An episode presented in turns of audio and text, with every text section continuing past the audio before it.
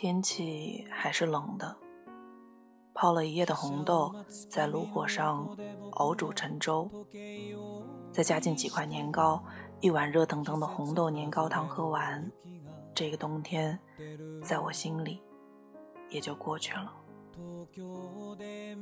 还记得我们曾经说过的吗？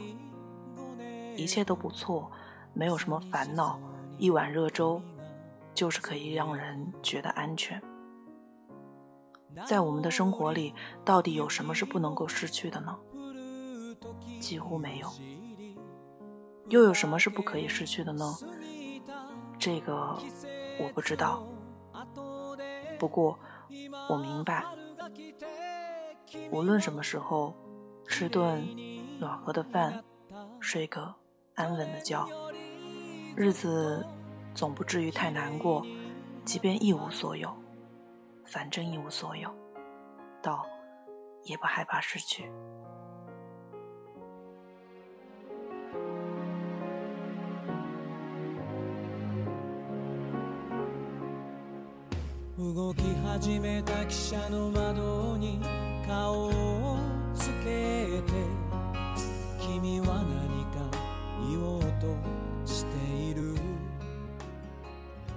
你好，听故事的人。这里依旧是荔枝 FM 四八二三一六，我是主播陆离。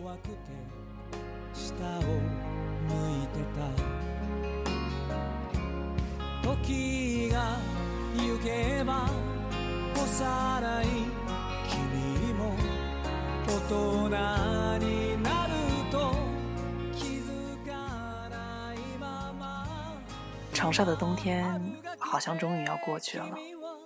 三月到来，嗯，一切好像又有了新的开始，发生了很多好事情，嗯，比如让我断更了很久的这个电台终于又开播了。我觉得我是不是不需要开场白，直接进主题就可以掩盖将近四个月没有更新这个事实？好吧，那么就这样吧。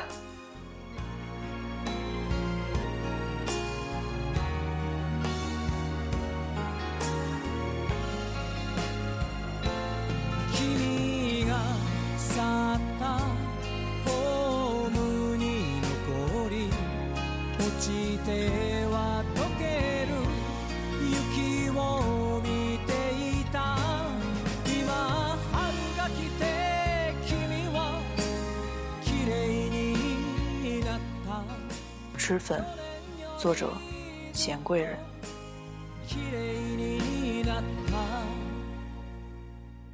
萝莉是在卫生间补妆的时候，接到父亲去世的消息的。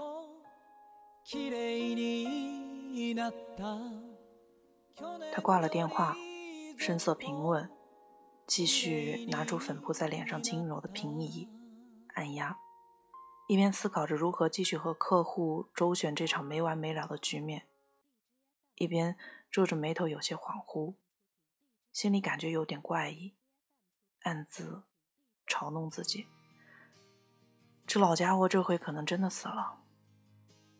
想到这儿，他忽然抓紧了粉扑，右手的关节因为用力而凸起泛白，没来得及把粉扑放进粉盒。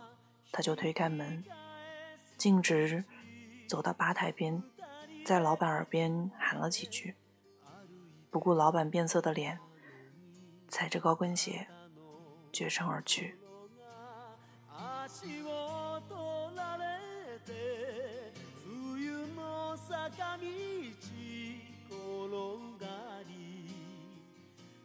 推开酒吧的门，冬夜北方的寒冷一下子。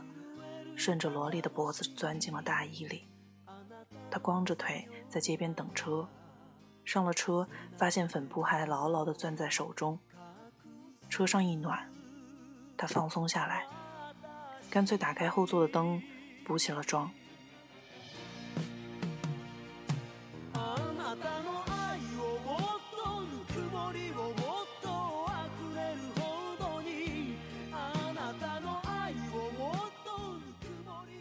小姐，麻烦关上灯吧，你后面开着灯，我夜间驾驶有些危险。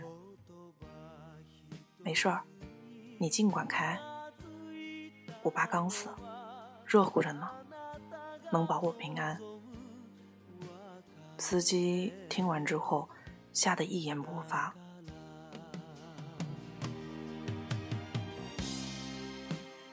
罗莉回到家已经凌晨两点多了，她的丈夫蜷缩成一团。窝在沙发里，鞋柜上有一杯温水，还有一张字条。他蹑手蹑脚地抽走字条，到了卧室，打开灯，上面透着淡淡的温柔的笔迹。喝酒了吧？喝点热水。如果想见我，就叫醒我。是的，他知道他回来了，他也知道。他没睡，可是他们在冷战，已经持续将近一个月了。罗罗莉，她不知道如何是好。明明不是什么大事儿，可是她就是跨不过去。起因很简单，一个月前，她无意发现了她公司来实习的女学生频频向她抛媚眼，娇滴滴的，又扭扭捏捏，私下打电话请教工作，说话娇媚的腔调。似乎从丈夫的手机听筒里山路十八弯的拐了出来。她用女人的敏感感受到了些什么。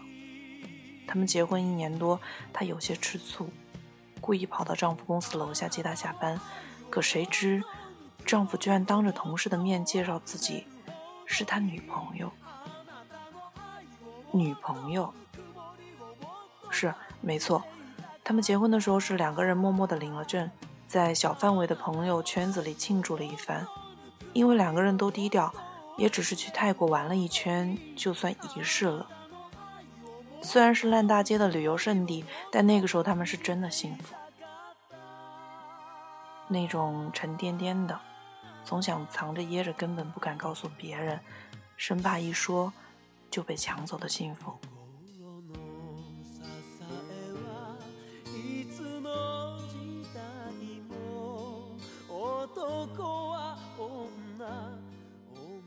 罗莉虽然没有大肆办酒席请客，但她的无名指上戴了对戒。有人问起，她就淡淡的回答自己已婚。可，她的丈夫居然在同事面前介绍，她是他女朋友。罗莉当时温柔的笑笑点头，因为她知道他这么说一定是事出有因。夫妻便是同林鸟，他也会得体大方保护着她。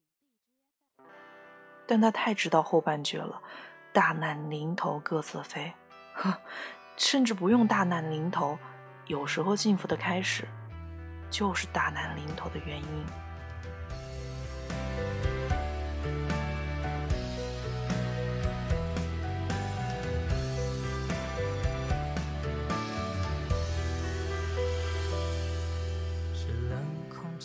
是玄机。是廉价的剧情，是陌生人，是随笔，是不穿的外衣，是欠你更是独立，是妥协的惊喜。虽然后来她丈夫解释了，似乎也听得过去，无非是怕现在表明已婚会影响后面的升迁。因为公司规模不大，老板小气，总觉得新任奶爸会拖延工作。新任奶爸，结婚的时候不是说好丁克的吗？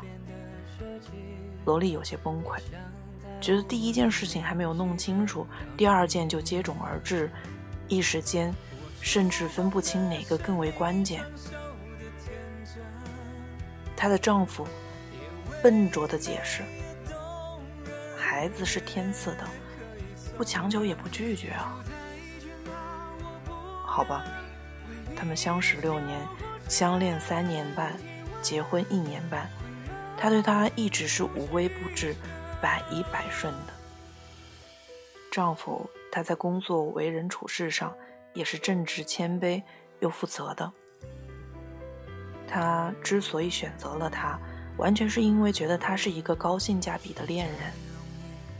他不要浪漫，不要金钱，只求他，只求他忠诚。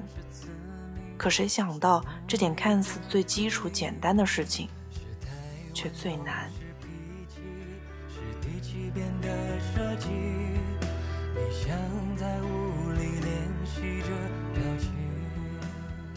萝莉躺在床上，想着明天大概还是要回一趟老家。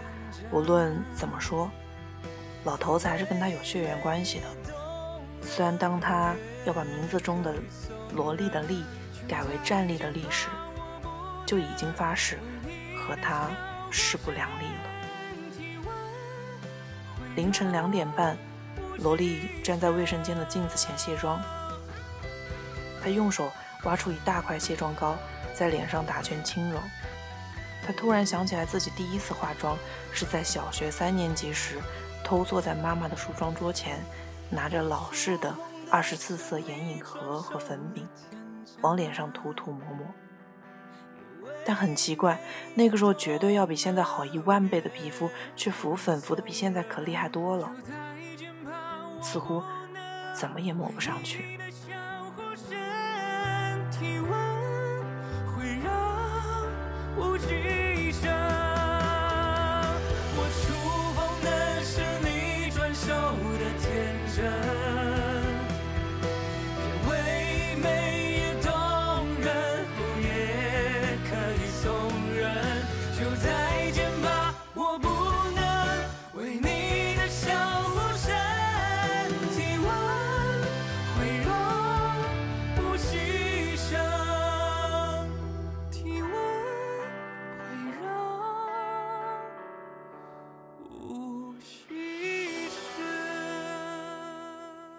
妈妈看到了，笑他还没到年纪。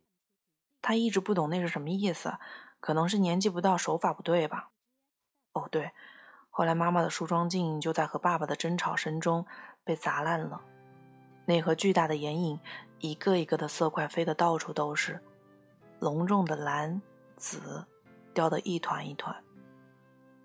萝莉笑笑，到底是老师的眼影盒，如果妈妈能活到现在。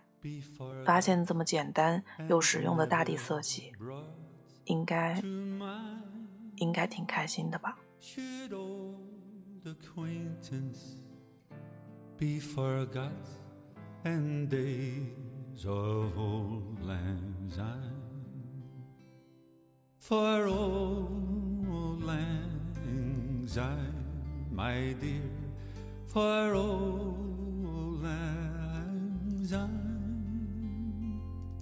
We'll take a cup of kindness yet for days of old lang syne。想起妈妈，萝莉的心又顿顿的疼了起来，疼太久，麻木了，只是惯性的有些难受。妈妈在离婚没多久就郁郁而终了。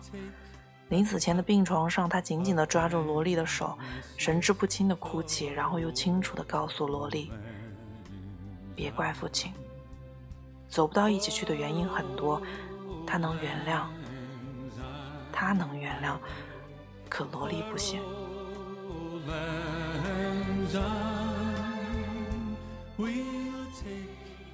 因为他知道，无论怎样是父亲出了轨。”爸妈离婚后，他一直跟着小姨生活到成年。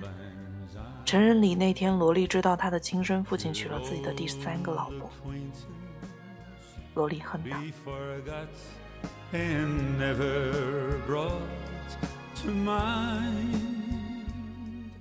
虽然长大以后，他知道并不是他父亲害死了自己的妈妈，可是他恨他。他恨他不负责任，不懂忠诚。根本不配做一个父亲。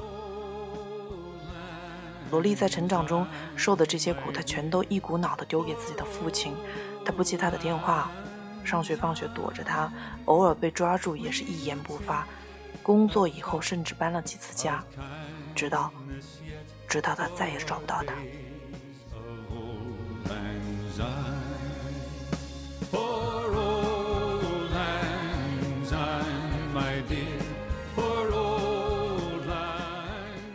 罗莉很满意，因为她知道，可能是老天惩罚。她虽然结了几次婚，有了儿子，却再也没有过一个女儿。曾怀过，夭折了。罗莉听到这个消息的时候，居然有些高兴。大概是洗手间的水声吵醒了沙发上的丈夫。她走过来，轻轻敲门，问他有没有喝多，难受吗？安慰他，那个项目如果没有那么重要，就别拼了。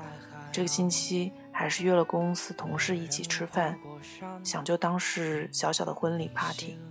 如果他仍旧不参加，那自己会再挪到下个星期。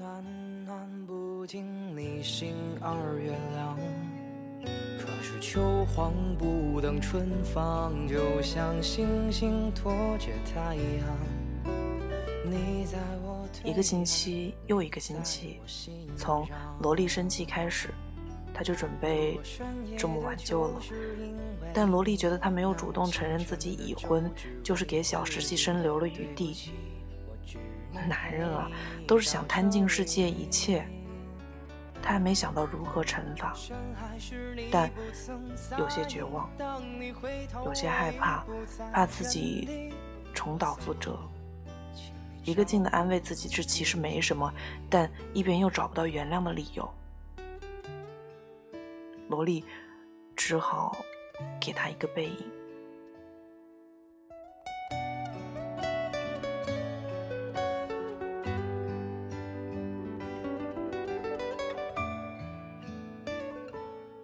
第二天天一亮，萝莉就收拾行李回老家了。她小姨的消息闪烁在手机屏幕上：“回来一趟吧，缘分尽了，也要告别。”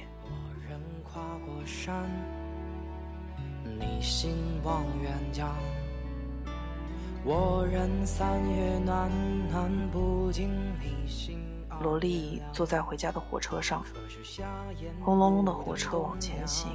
她想，缘分早就尽了，他只是回去看看他有多可笑。如果深夜的就是因为你，那么清晨的粥只为自己。对不起，我只能陪你到这里。深海是你不曾在意，当你回头，我已不在原地。我走后，照顾好自己。如果深夜的就是因为你，那么清晨的粥只为下了车，他回到小姨家，一觉睡到晚上。小姨告诉他，头三天夜里香不能灭。都是父亲家的兄弟在轮流守夜，问他要不要去进香。他嘴里说着不去，晚上却偷偷的溜到灵棚去看了一眼。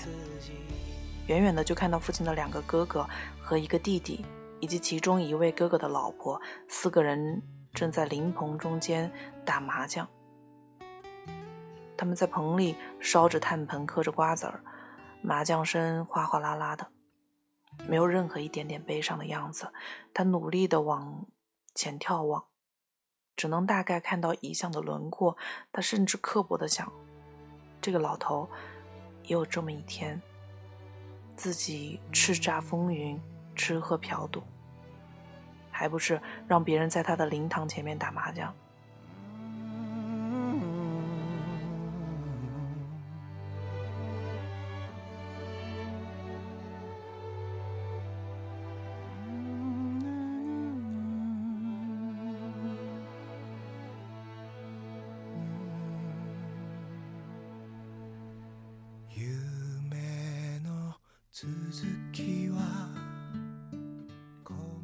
罗莉的爸爸年轻时是街区有名的大哥，他在家里排行第三，被大伙称为老三，或者会喊一声三哥。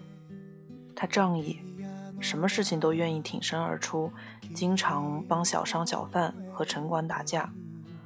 他自己是卖水果的，不过新鲜的水果从不出售，就用最原始的榨汁机，全靠力气压成汁。生意做得红火，很快有了自己的第一家店面，也娶到了第一个老婆，就是萝莉他妈。谁也没想到，他骨子里竟然是一个见一个爱一个的人。有钱了，人人恭维，连城管都要让他三分，他也就开始管不住自己了。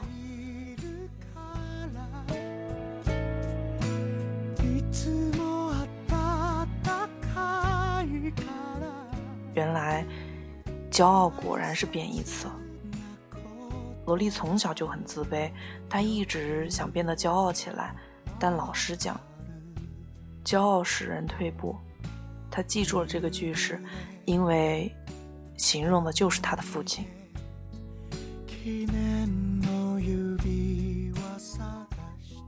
可惜人死灯灭，现在还不是任由别人把自己的灵棚弄得像游乐场？萝莉像隔岸观火一样站在一边，咧开嘴。甚至有些想笑。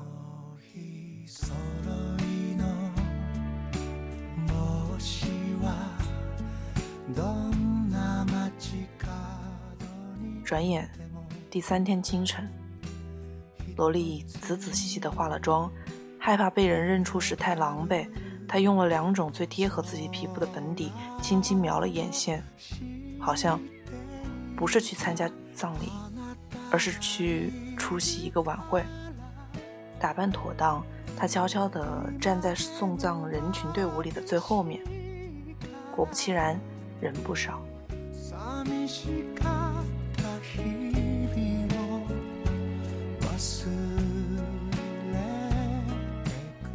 除了父亲的现任妻子，前任也来了，还有他同父异母的弟弟。父亲家中的兄弟亲眷。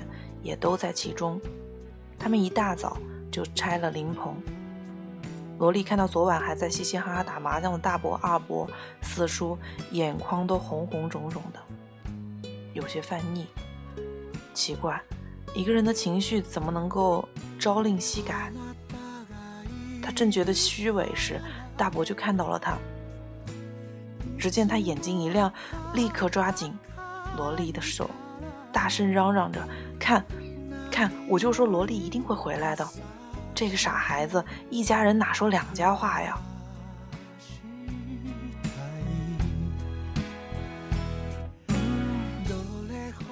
那一刻，萝莉很后悔，她不应该回来的。她才不想参加任何一个仪式，她只是想来看看这么一个人在死的时候会得到怎样的待遇。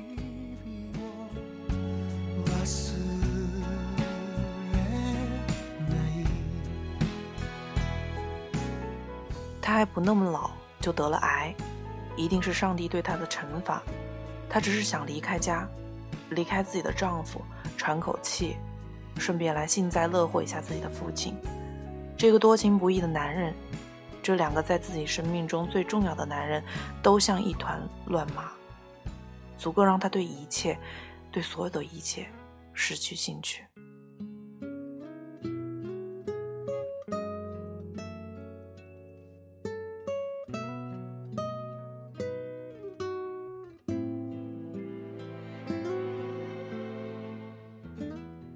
是怎么走完流程的？萝莉记不清了。有人要她摔炭盆，有人要她拿遗像，但最终他都没有接受。他的弟弟们比他热情多了，这一路哭得人心烦意乱，抢着要做大儿子该做的事情。他的后母用奇怪的眼神看着他，他很快明白，是怕他来抢遗产。遗产。整个过程只有遗像里那张照片笑着，依旧是一张英俊的脸，是他父亲年轻时的。他想起来，大概是父亲自己嘱咐过，如果他死了，一定要用这张照片挑眉帅气。但估计他也没想过吧，居然这么快就派上用场了。萝莉一路一直想发笑，她觉得一切荒唐又可笑。他的父亲死的突然，癌细胞扩散的要比他自己想象的快太多。死的突然，就代表着火葬场和殡仪馆都要临时腾出位置。他们没有遗体告别是可以用了，一堆人局促的挤在一个临时空地。火葬场的工作人员不耐烦的催着：“你们看一下，确认一下，是这个的话，我就烧了。”当初我自云云人海之中独独看到你。如今我才将你好好的还回人海里至此流年搁天涯明天的路你不要害怕。父亲的现任妻子突然大哭起来边哭边喊你怎么能就这样丢下我们了？怎么能就这样丢下你们？难道你不知道吗？他就是这样一个人。”萝莉清清嗓子，冷漠地说：“我看看吧，我看他一眼。”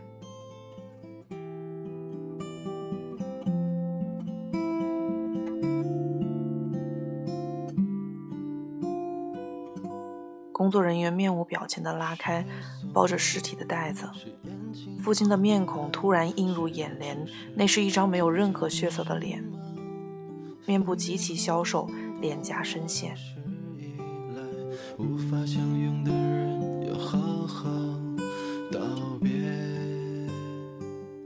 萝莉深吸一口气，不，他根本不认识他是谁。那一刻，他有些眩晕。在他的印象里，父亲是高大威猛的，称不上多么的帅气，但起码是阳光的，有着咄咄逼人的气势，强壮又健硕，上街打架输阵也不输人。而拉开尸体袋子拉链的那一刻，他惊呆了。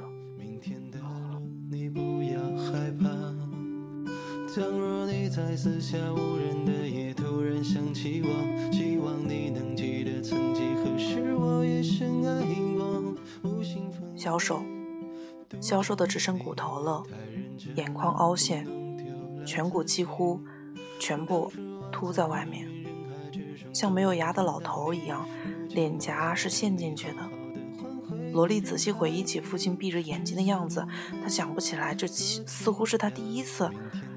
第一次看见他闭着眼睛的样子，他几乎就要脱口而出：“不，这不是他。”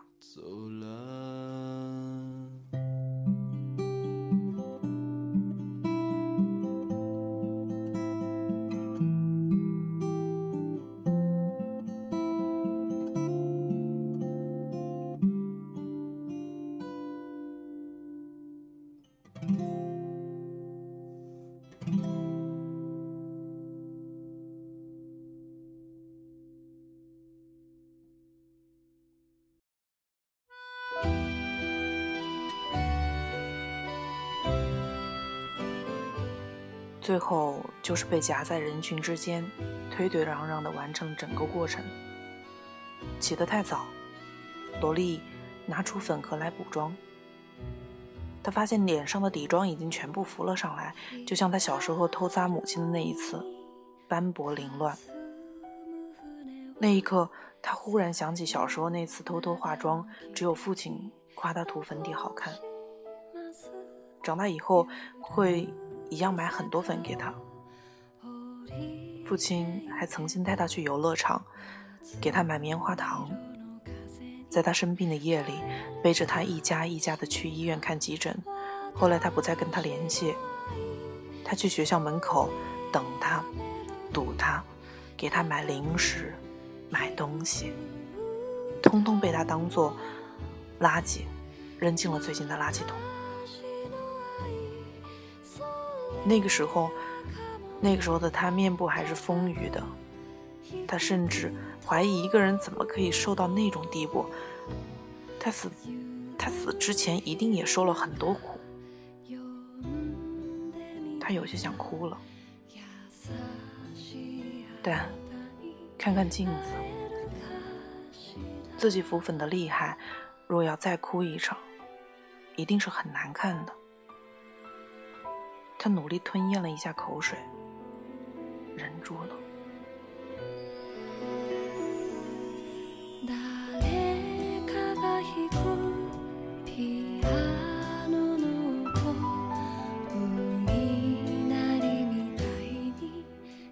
父亲的骨灰被送到墓前，下葬，封住墓碑时，他的现任老婆把所有他的临终遗物拿了过来。罗莉没有在意，她第一次看到别人拿砖块封住墓碑，原来骨灰并不是埋在土里的，而是放进墓碑后面小小的空间里，还要轮流打扫，擦一擦，意思一下窗明几净。罗莉没有帮他打扫，她冷冷地站在人群后面。不过有没有人对着他哭泣，他始终一副拒人于千里之外的模样。直到他突然看到了一支钢笔。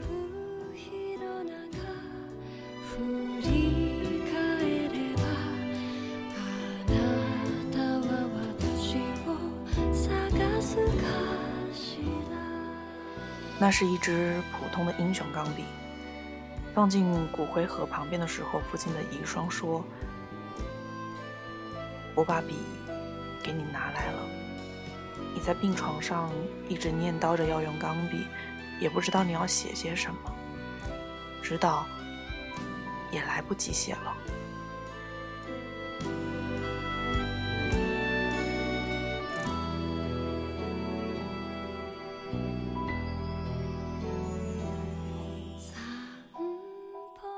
一路无言，罗莉没有参加葬礼结束后的宴席。她回到小姨家，拿上行李告辞时，遇到匆匆赶来的丈夫接她回家。丈夫没有说话，只是默默地走在她身边，跑前跑后，买好了火车票，麻利地帮她把行李架上车厢。火车往前开，罗莉的眼泪。往下掉。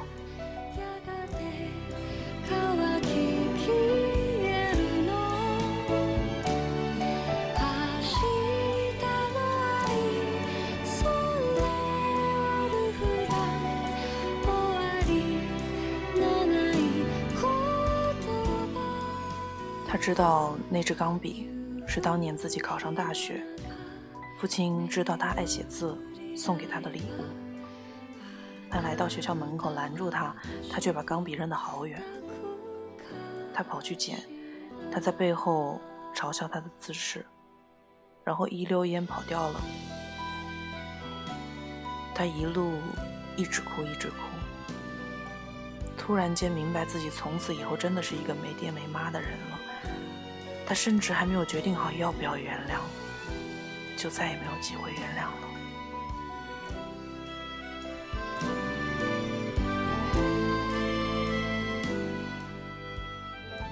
她的丈夫默默地坐在身边，递给她纸巾，收拾好她擦鼻涕的脏纸。她哭够了，拿出粉盒来补妆。很奇怪，流过的眼泪把妆冲得几乎干干净净，于是粉居然被皮肤轻易地吃了进去。罗莉想起母亲当年嘲笑自己皮肤不吃粉是因为年纪小。哦，原来年纪大了就可以包容一切。包括曾经一直浮在容颜之上的粉底。所谓吃粉，不是因为手法，不是因为质地，只是因为经历的多了，便也开始拥有了泥沙俱下的人生。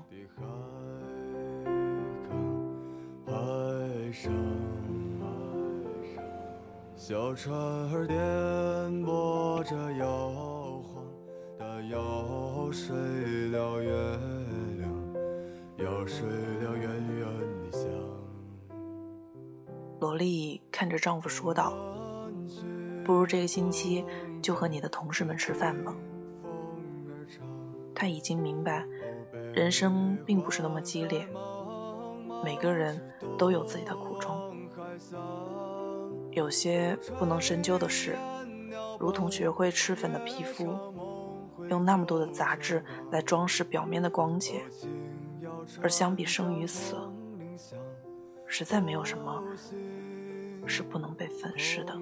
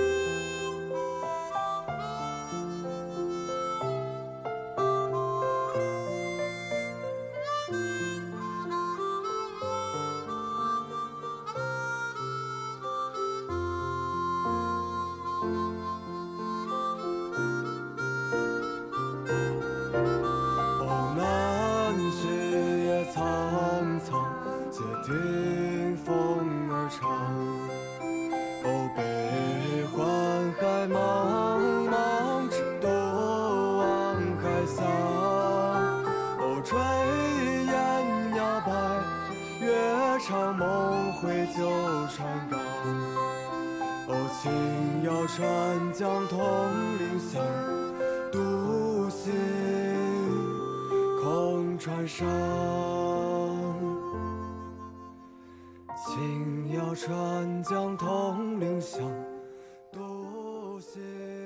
今天的故事就是这样喽。听完最后一首晚安曲，我们下期再见，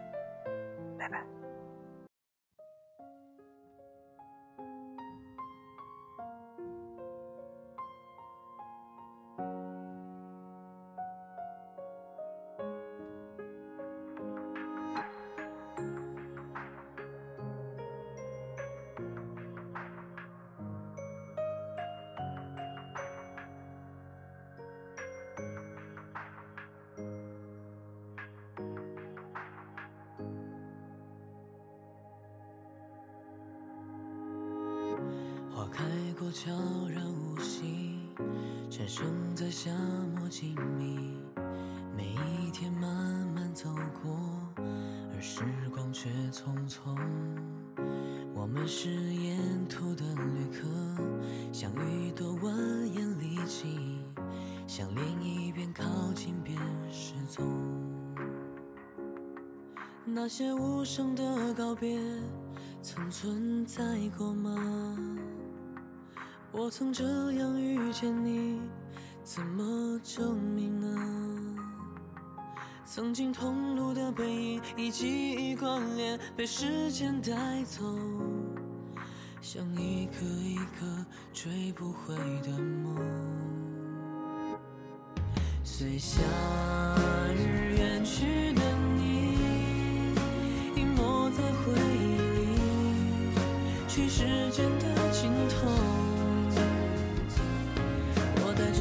着逝去的拥有，继续人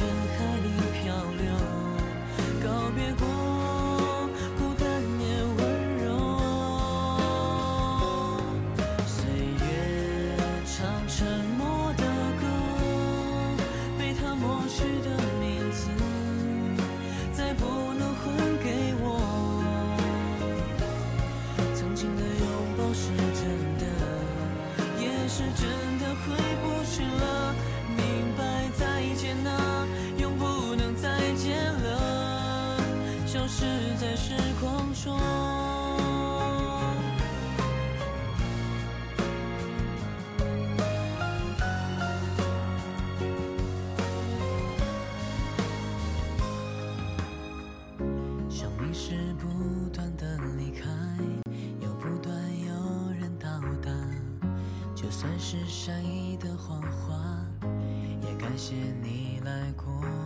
有一些话还没讲完，有些事没有答案，是多么完美的遗憾。那些无声的告别，曾存在过啊。我曾这样遇见你，已足够故事一幕一幕消失在风里，被时间带走。我空着双手，心却是满的。随夏日远去的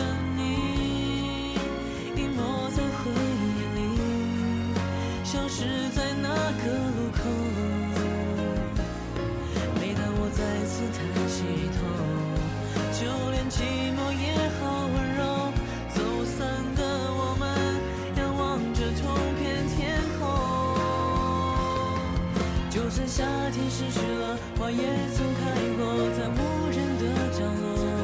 时光的手一挥，快乐难过，不会有人记得。我也很高兴和你遇见过。